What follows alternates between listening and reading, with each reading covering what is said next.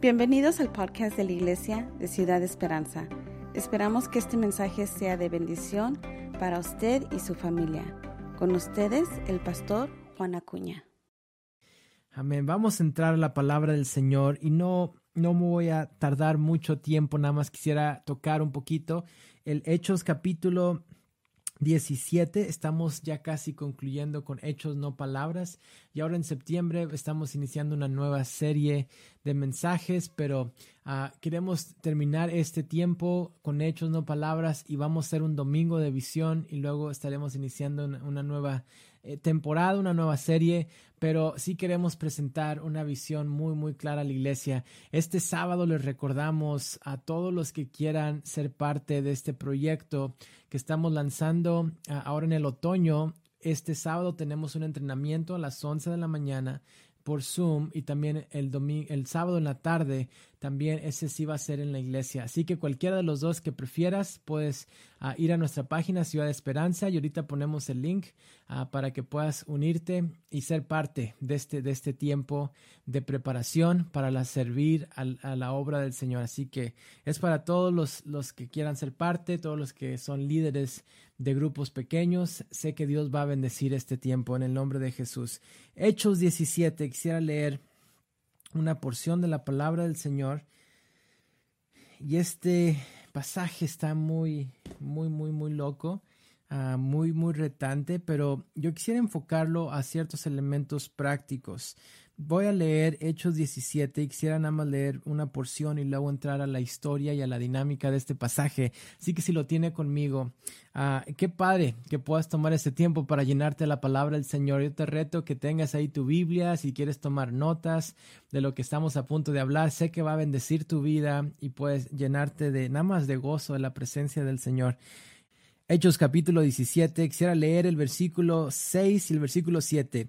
Dice, pero como los, no los encontraron, refiriéndose a Pablo y a Timoteo, arrastraron a Jasón y algunos otros hermanos ante las autoridades de la ciudad, gritando, estos que han trastornado al mundo entero han venido también acá. Jasón los ha recibido en su casa, todos ellos actúan en contra de los decretos del emperador, afirmando que hay otro rey, uno que se llama Jesús. Mira cómo describe a los hombres de Dios, mira cómo se describe a estos siervos de Dios, aquellos que han trastornado el mundo entero han venido también acá. Qué manera tan loca de describir, qué manera tan, eh, eh, nada más padrísima para mí de describir a alguien que sirve el rey de reyes y señor de señores. Eso se trata el Evangelio. El Evangelio es peligroso. El Evangelio es un mensaje que ha venido a trastornar cosas, a transformar cosas. ¿Sabe que estamos viviendo en tiempos donde a veces el Evangelio se ha tratado de hacer menos y menos y menos peligroso, hacer un evangelio y se habla mucho de un evangelio más pragmático, más práctico y, está bien porque hay muchos elementos prácticos del evangelio, pero está ah, mal cuando nosotros le estamos quitando los elementos peligrosos al evangelio. Ah, cuando hablamos del evangelio tenemos que tomar lo práctico, pero también tomar lo retante que Dios hace y que Dios pone para su iglesia. Aquellos que han trastornado el mundo han venido ahora acá. ¿Por qué había tanta oposición al Evangelio? ¿Por qué había oposición a las, a las cosas de Dios? La razón que había oposición es porque ellos estaban entrando a un territorio para transformar cosas. Y hay personas que no les gusta el cambio. Hay personas que no les gusta la transformación, el trastorno hay gente que no le gusta que las cosas cambien. Hay gente que quiere adaptarse y abrazarse de todo como ellos han hecho las cosas siempre. Pero el Evangelio habla mucho de trastornar, de cambiar, de transformar. Y cuando hablamos de Pablo y hablamos de, de Timoteo y de lo que ellos estaban haciendo, ellos empiezan a acarrear una fama de que ellos están haciendo algo que está trastornando el mundo, que está transformando cosas, que están haciendo cosas que están a lo mejor hasta incomodando a personas y llegan y empiezan a tener un impacto tan fuerte y luego, luego en, en, en esta ciudad como que les tienen miedo. Hay una frase que dice que cuando los perros ladran es que estás pisando su territorio. Y sabe, creo que esa frase se aplica tan claramente a la vida de Pablo, porque Básicamente lo están acusando de esto y empiezan a ladrar los perros, a decir, estos que trastornaron el mundo entero han llegado hasta acá. Sabes que el enemigo no ataca a alguien que no está pisando su territorio.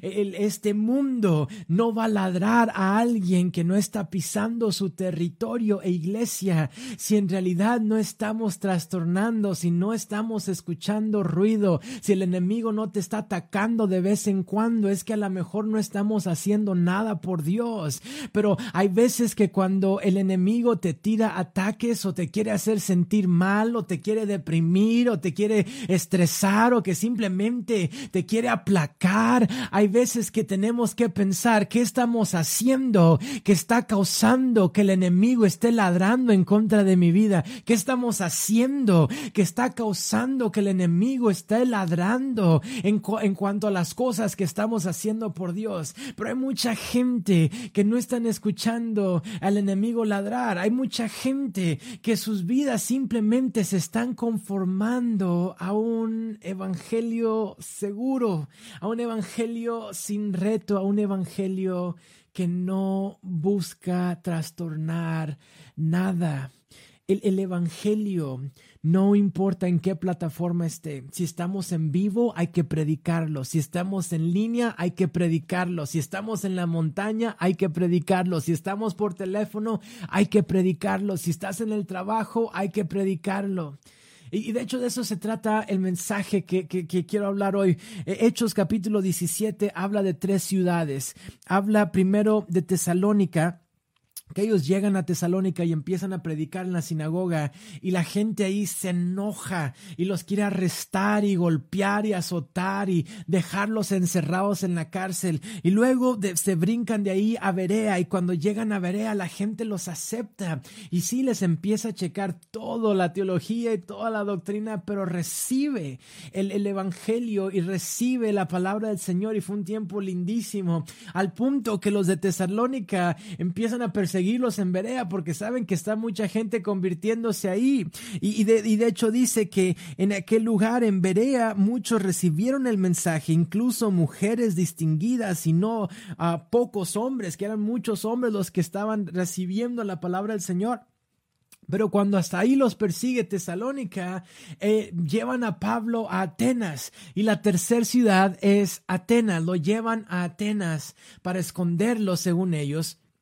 Pero estando en Atenas, Pablo se siente tan incómodo por lo que está viendo que empieza a predicar a los griegos y también recibe otro tipo de oposición, no una posición violenta, no una posición de, de, amenazas, sin embargo empiezan a recibir una oposición de, de crítica intelectual, de burlarse de ellos, de atacar su carácter, le empezaron a decir charlatán, empezaron a decirle mentiroso, empezaron a decir, a, a echarle burla a Pablo y decir que su mensaje no era nada nuevo. Y, quiero hablar de tres tipos de ciudades, una Tesalónica, un Berea y una Atenas, porque Tesalónica, creo que estos tres ciudades, hablan de tres épocas donde la iglesia ha florecido en, estos últimos años eh, modernos de la iglesia, tres temporadas, pero creo que también habla de tres elementos a los cuales Jesús nos llamó a predicar. Y esos tres elementos, primero, primeramente,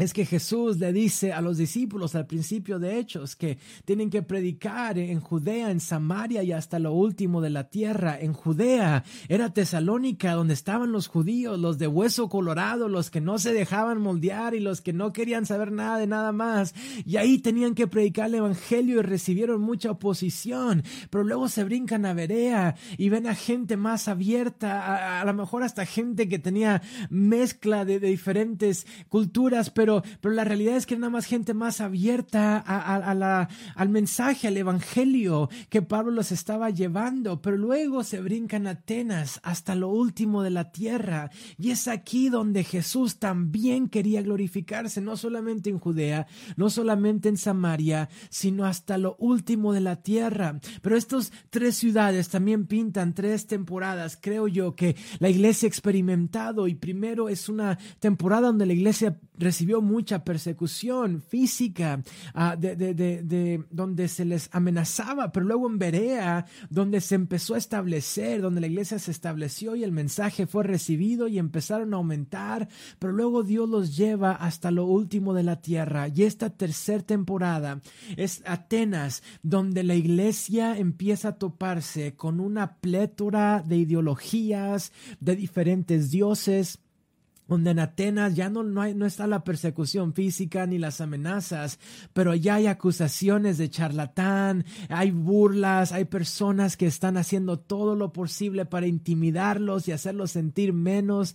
Y, vemos una experiencia en, en, sus, en, en, esta vida de Pablo, en este ministerio de Pablo, de tres ciudades diferentes y tres reacciones diferentes. Yo creo que como iglesia nosotros estamos enfrentándonos a, la ciudad tipo Atenas. así sigue habiendo una iglesia en Tesalónica, sigue habiendo una iglesia a tipo Berea ministrando en, en lugares donde todos parecen ser cristianos. Hay gente predicando en lugares donde siguen siendo perseguidos y amenazados. Y creo que la iglesia, especialmente en Estados Unidos, está viviendo una iglesia tipo Atenas, donde mucha gente, a lo mejor no hay una persecución física, ni hay amenazas físicas. Sin embargo, embargo, hay mucha gente que está expuesta a una plétora, a un montón de ideologías, a un montón de formas de pensar.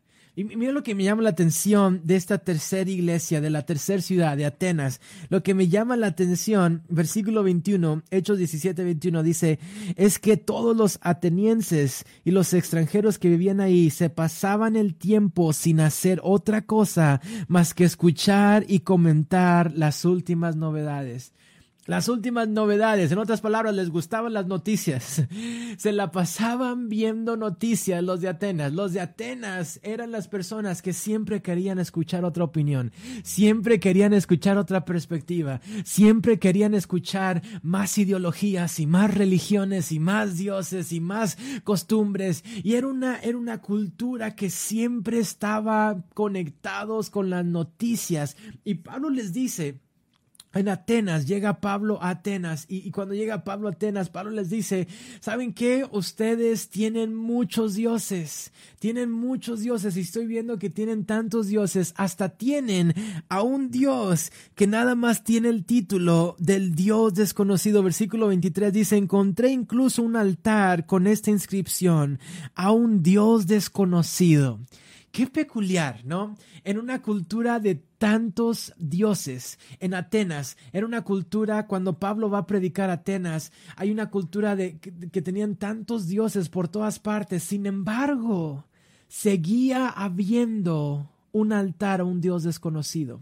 ¿Qué nos quiere decir esto? Nos dice lo siguiente, que era una cultura que tenía tantos dioses y aún así tenía un vacío que decía, hay algo que no sé qué es, hay algo aquí, hay un vacío en mi corazón que no lo están saciando los demás dioses, que no lo están saciando las demás cosas en esta cultura, en esta tierra, al punto de que tienen que crear un altar a un Dios que no conoce que no han conocido, pero que saben que hay algo ahí, que tiene que haber algo ahí que les pueda traer es, ese sentir de saber que hay paz espiritual y de que puede ser saciada su alma. Y dice Pablo, ese Dios es el que les quiero presentar, ese Dios que siguen buscando a pesar de que tienen un montón, ese Dios desconocido que ustedes siguen buscando y siguen siguen buscando y siguen sin encontrar.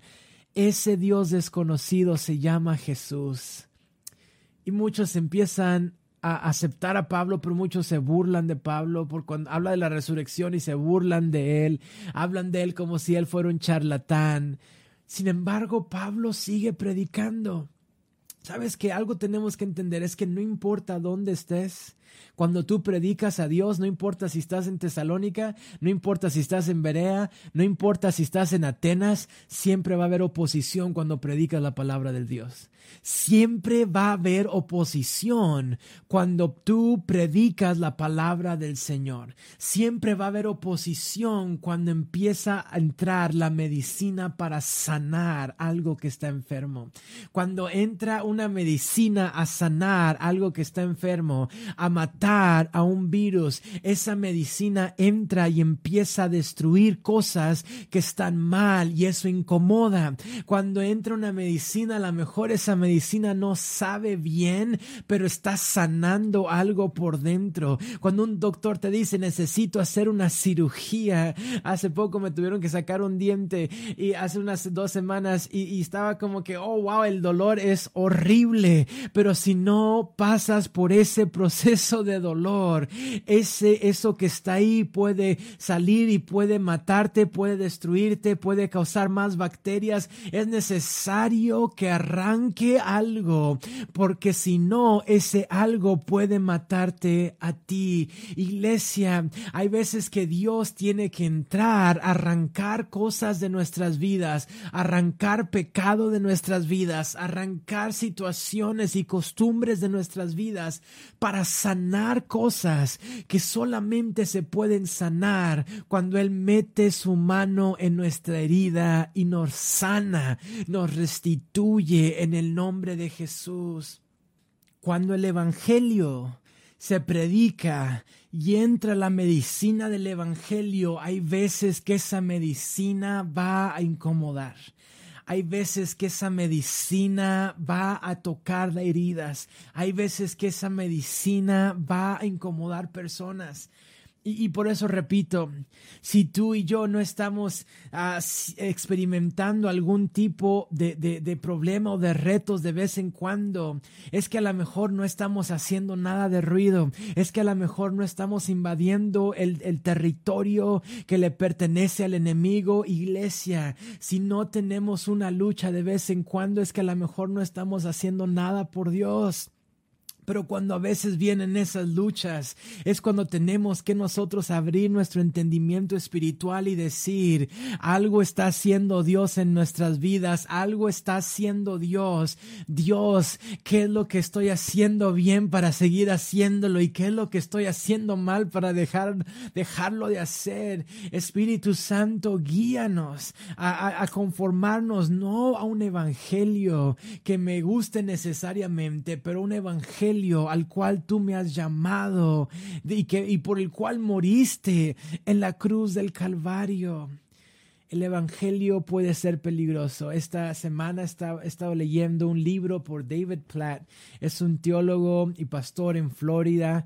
Uh, David Platt tiene un libro que donde él habla de cuando fue a Mount Everest en Himalayas uh, y lo llevaron a, a, nada más a escalar las montañas de las Himalayas y fue a Mount Everest y cuando llegó ahí conoció a muchos cristianos, a, misioneros que estaban ahí, que ellos mismos apoyaban en esa región. Y aunque él fue para escalar, se empezó a topar con comunidad tras comunidad, donde había muy, muy pocos cristianos en esa región del medio oeste. Cuando estaba él ahí, escuchó historias de cristianos que ah, habían perdido todo por la causa de Cristo. Una pareja que, que cuando se convierte, ellos adoraban a Satanás y se convierten, al pueblo no le gusta y los mataron a, a piedras. Y la hija de ellos se levanta y empieza a predicar y, y se estaba preparando preparando ahora para ser una evangelista, para predicar la palabra del Señor. Y,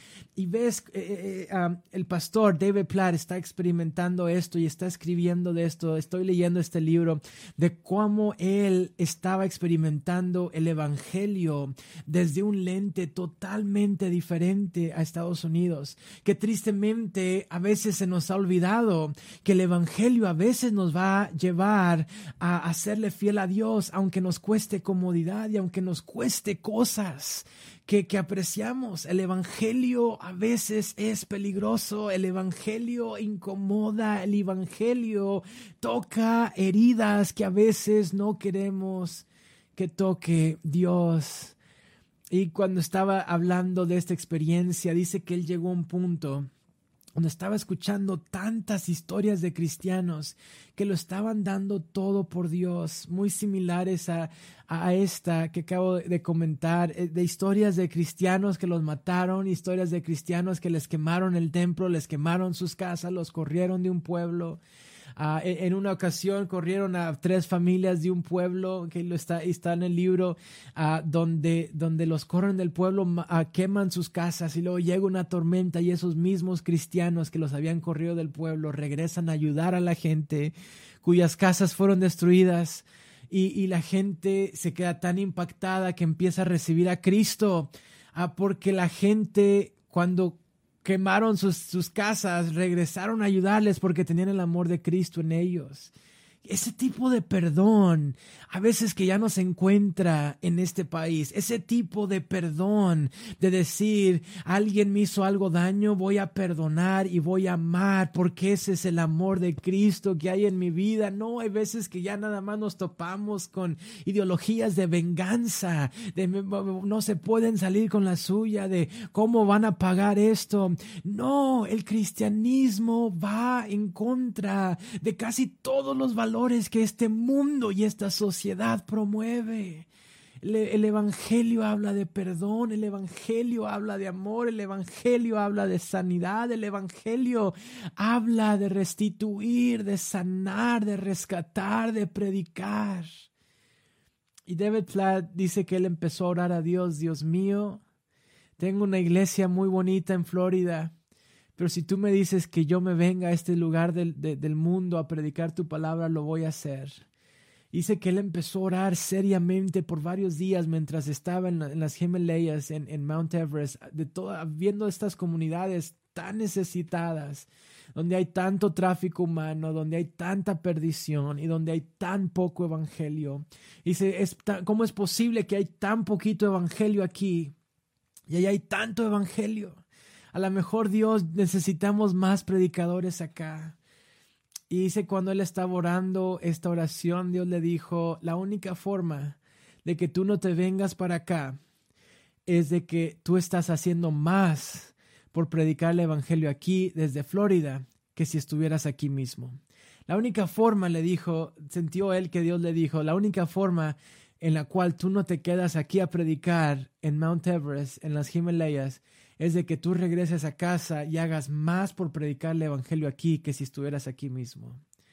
Dice que él se quedó eso pensando y había hablado con su esposa y cuando él se sube al avión para regresar a Estados Unidos, alguien lo reconoce en el aeropuerto y le dice, pastor, tengo un negocio, usted no me conoce, leí un libro de usted. y, y empiezan a hablar y le dice cómo él tiene un negocio de hacer madera y ese negocio se expandió a Latinoamérica y el negocio ahora estaba tratando de expandirse a esa región del, del mundo. Y David Pratt le pregunta, ¿alguna vez tú has pensado que a lo mejor Dios está expandiendo tu negocio para que al expandirse tu negocio tú mandes misioneros a predicar el Evangelio en esas regiones, en esos países latinoamericanos y en esos países ah, del tercer mundo? Y él dice, nunca había pensado eso. Y empezaron a orar y empezaron a hablar de eso hasta que empiezan a, hacer ministerio a través de este negocio, pero él se queda pensando en esto cuando llega a su iglesia en Florida y se topa con otro negociante que hace como tipo ah, espacios para caballos, como tipo camas, donde el bedding para los caballos y se hace con una madera que solamente está en ese lugar del, del mundo. Y dice que cuando él escuchó que el pastor dijo esto, él le dijo al pastor, pastor, yo tengo un negocio de esto, yo no sé cómo jamás pudiera ayudar, pero siento que puedo hacer algo. Y cuando checaron eh, estos países en donde están los Himalayas, a estas regiones estaban buscando negociantes que tuvieran este tipo de producto para los caballos. Es un árbol que solamente crece en Estados Unidos donde, donde retiene orina de caballos y suena bien raro, pero dice, en mi negocio no tiene nada que ver con algo que Dios puede usar, es un negocio tan raro que Dios jamás lo puede usar. Y luego cuando, cuando se, el pastor investiga se dan cuenta que eh, en las Himalayas, en esta región del mundo, están buscando este tipo de negocios. Él se emociona y llora y empieza a poner un parte de ese negocio en este país para que haya gente ahí predicando.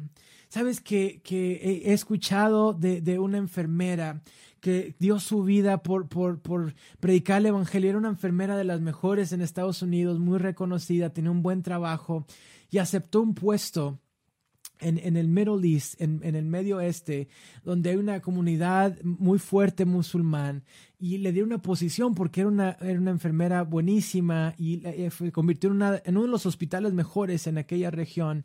Se convirtió en una directora y era tan buena en su trabajo que ella empezó nada más a predicar porque no sabía cómo más hacerlo, porque fue a predicar y cuando fue y tomó ese trabajo de directora de enfermeras en el medio oeste de Estados Unidos, ah, se fue para allá y empezó a trabajar allá y era tan buena que empezó a predicar el Evangelio, pero como era tan reconocida y tan buena en su trabajo, la, la, gente, aunque no le gustaba que ella predicaba, decían, preferimos tenerla como empleada a perderla, que siga predicando.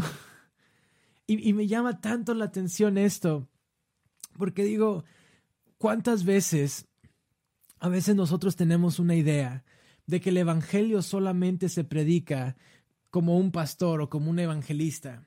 ¿Cuántas veces a veces tenemos la idea que la única forma que yo puedo predicar la palabra del Señor es si yo tengo mi escuela bíblica y tengo mi Biblia y mi corbata y tengo una plataforma, entonces puedo predicar la palabra del Señor? Pero sabes que ahorita los cristianos que están impactando el mundo, así como en el tiempo de Pablo, así como en el tiempo de Hechos, lo hacían a través de sus negocios. Lidia era una vendedora de púrpura y empezó a hacer su negocio. Pablo mismo hacía tiendas y, muchos de los lugares que iban también lo hacían. Muchos de estos cristianos usaban sus recursos, sus propiedades, sus negocios, sus habilidades para llevar a cabo el Evangelio. Estaba escuchando de una comunidad de ancianos estaban pensando retirarse en un lugar del país que estuviera cerca de la playa y había una región donde hay mucha gente que no conoce nada a Dios y estos ancianos se juntaron para irse todos a retirarse allá y compraron sus propiedades allá para retirarse, pero se fueron a un lugar donde nadie, muy poca gente conoce a Dios para no nada más retirarse, sino retirarse predicando. He escuchado de maestras que llegan a su salón a las seis de la mañana, una hora antes de lo que tienen que estar ahí para orar por su salón y empiezan a orar y a bendecir su salón para que Dios toque ese salón. He escuchado de maestros que llegan a comunidades donde nadie quiere ir, a veces hasta otro país. Ah, escuché de un muchacho universitario que aceptó una beca en otro país porque era ciudadano americano y tenía varias becas en este país, en Estados Unidos, pero decidió irse a otro país para aceptar una beca en otro país, simplemente para predicar la palabra de Dios en aquel país. Yo digo, wow. Hay veces que nosotros nos hemos limitado tanto a cómo se mira el predicar a Jesús a cómo se mira el proclamar el Evangelio.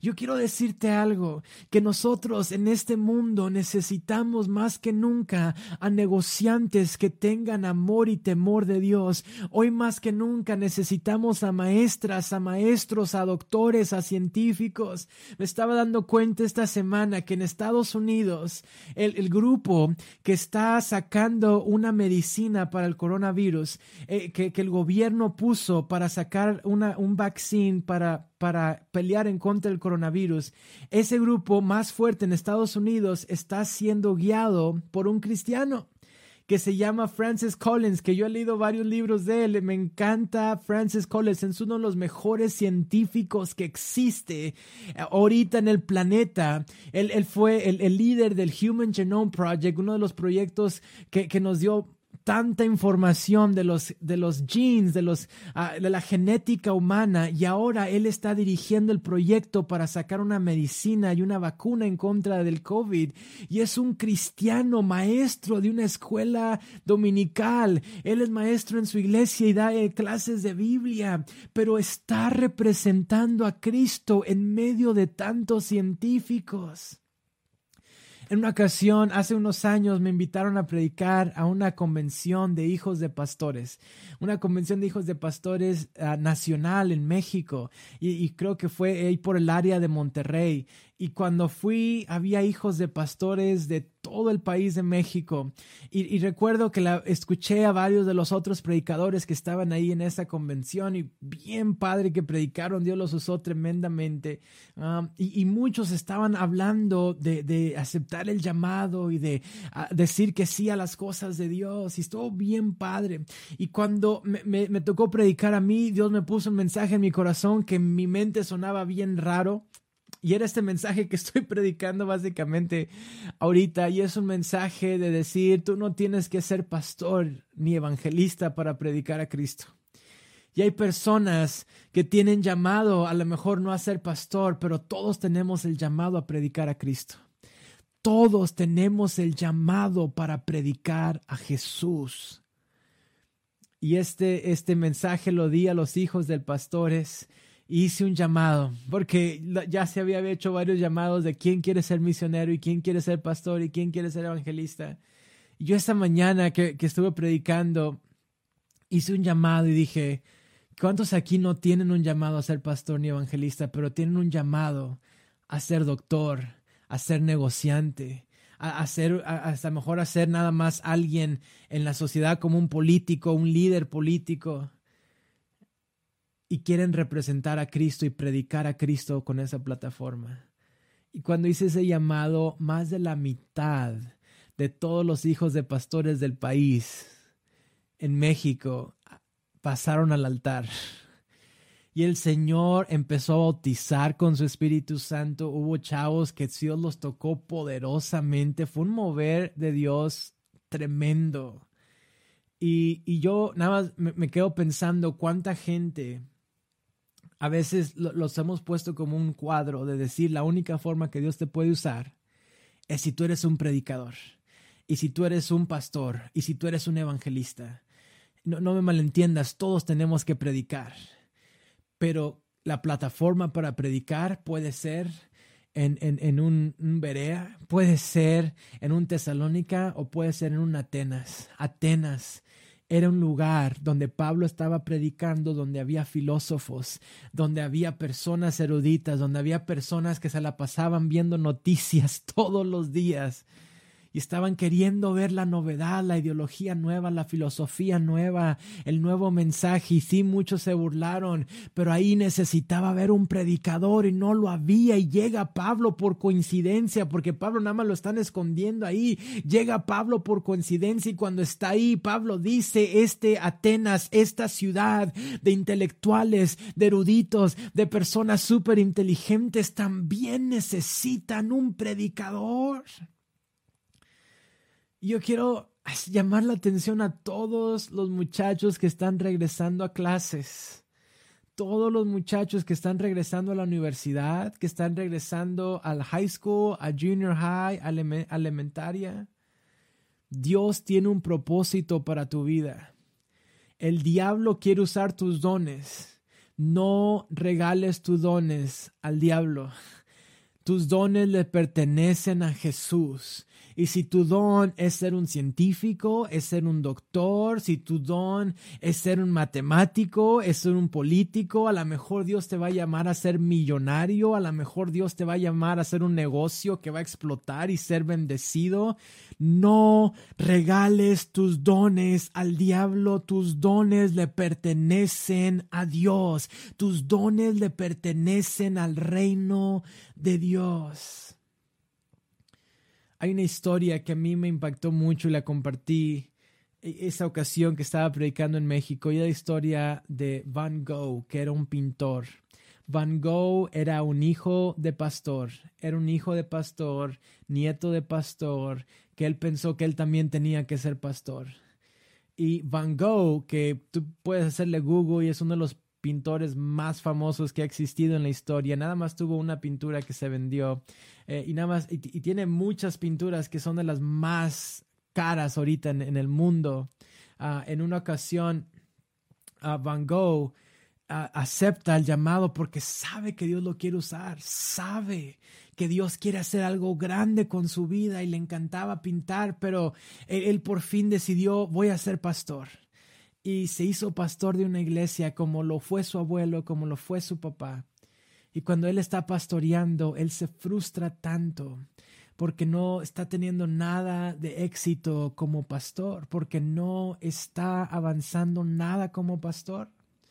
Y mientras él está como pastor, él se aleja del ministerio, se aleja de Dios, fracasa en su, en su ministerio tan fuerte y llega un punto donde él se deprime tanto, donde él tomó su propia vida y se terminó matando. Una historia que me quebrantó cuando lo escuché. Años después, hace, de hecho, hace unos décadas atrás, eh, ah, estaba una exposición de arte en Nueva York um, y sacaron copias originales de las pinturas de Van Gogh, porque ahora se ha hecho muy famoso Van Gogh. Y cuando sacan esas pinturas originales en esta exposición en Nueva York, los, los periódicos y los noticieros estaban tomando fotos a la gente y video a las personas. Y la gente cuando vio esas pinturas por primera vez, eran pinturas de la creación de Dios, eran pinturas de los cielos abiertos y de la luna. Cuando la gente vio esas pinturas, un montón de la gente influyente en la sociedad, de la gente intelectual en la sociedad, empezaron a derramar lágrimas porque estaban viendo pintura y arte tan profundo y tan bien hecho. Y yo cuando estaba escuchando esta historia dije, me, encantaría poder regresar en el tiempo y poder decirle a Van Gogh, a este artista, Van Gogh, tú no tienes que ser pastor para predicar a Cristo, Dios te dio un don para pintar, úsalo.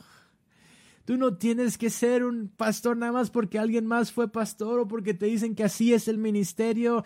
No, tú tenías un don tan fuerte, tan marcado. Y no lo estaba usando para la honra y para la gloria de Dios. Pensó como que eso era extra. Eso no era el ministerio. Yo quiero decirte, yo no sé a lo que Dios te esté llamando. A lo mejor Dios te, Dios te va a llamar a trabajar en un hospital. A lo mejor Dios te va a llamar a trabajar con gente pobre. A lo mejor Dios te va a llamar a hacer un negocio. A lo mejor Dios te va a llamar a sacar un doctorado y ser un profesor de universidad. Sabes que hoy más que nunca necesitamos profesores universitarios que conozcan el poder del Espíritu Santo de Dios y que profesen a Cristo como su Salvador. Hoy más que nunca necesitamos a doctores que oren con poder por todas las personas que están atendiendo. Necesitamos doctores que hablen en lenguas y que estén súper preparados. Necesitamos maestros que oren por sus salones cada mañana antes de que lleguen los niños. Jóvenes, yo no sé a lo que Dios te está llamando, pero no le digas no a tu educación, no le digas no a los dones que Dios ha puesto en tu vida. Dios los quiere usar para su honra y para su gloria en el nombre de Jesús. Aleluya. Yo no sé qué don tienes, pero haz que ese don brille en el nombre poderoso de Cristo Jesús. Haz que ese don brille y que cuando brille tú le des toda la honra y la gloria a Jesús todos los días de tu vida. En el nombre de Jesús. Vamos a orar y yo me gustaría orar por todos los niños que están regresando a clases. Papá, mamá, alienta, da palabras proféticas a tus hijos de que ellos puedan hacer cosas grandes en el nombre de Jesús. Bendice a tus hijos, ora por ellos, que ellos prosperen en las cosas que hagan, si son pintores, si son cantantes, si son artistas, si son doctores, si son intelectuales, no importa lo que sea, pero que conozcan el poder de la cruz en el nombre de Jesús Y que tengan un testimonio de una mujer y de un hombre de Dios íntegros en su casa. Voy a orar por todos los niños, por todas las niñas que van a regresar a clases o que ya regresaron a clase. Yo quiero pedirte que cuando hagas tarea, recuerdes que al hacer la tarea estás honrando a Dios que al, prepararte estás glorificando a Dios. Y yo sé que hay retos y va a ser difícil, pero en el nombre de Jesús necesitamos hombres de fe en todos los ámbitos de la sociedad en el nombre de Jesús. Necesitamos predicadores en Atenas. Necesitamos predicadores en hasta el fin del mundo. Necesitamos predicadores, sí, en Jerusalén, en Samaria, en Judea, pero también hasta lo último de la tierra en el nombre de Cristo. Jesús, déjame hacer una oración por ti. Padre Celestial, yo bendigo a cada niño, a cada niña, a cada joven que está regresando a clases. Señor, y ahorita estamos poniendo los nombres de ellos en la pantalla. Señor, y yo pido a toda la iglesia eh, que me ayude a orar por estos nombres. Padre Celestial, te pido por cada uno de todos los niños que, que está nombrado en esta lista que, tú los bendigas este año, que tú los protejas este año, pero que tú también despiertes en ellos un hambre por, por honrarte, Dios, en sus talentos, en sus estudios, que ellos puedan sobresalir con puros cienes, con puras as, con puros noventas, en el nombre de Jesús, Padre Celestial, despierta en ellos disciplina, Señor, para disciplinarse en hacer todo lo que tienen que hacer para traer honra y gloria a tu nombre, Jesús. Yo bendigo a esta generación de estudiantes y pido que el favor de Dios esté sobre ellos. Que tú, Jehová, y tus ángeles acampen a su alrededor y que tú los defiendas y tú los libres y tú los bendigas, que tú los libres de todo mal y que tú los bendigas poderosamente. Dales gracia con sus profesores, con sus maestros, en sus trabajos, en el nombre de Cristo Jesús. Amén y amén. Dios te bendiga. Ah, espero que este mensaje te haya bendecido y que Dios siga glorificándose en nuestros hijos este año escolar. Dios te bendiga. Esperamos que este mensaje haya sido de bendición para su vida. Si deseas más información sobre nuestra iglesia, búscanos en las redes sociales o en nuestra página web ciudadesperanza.org.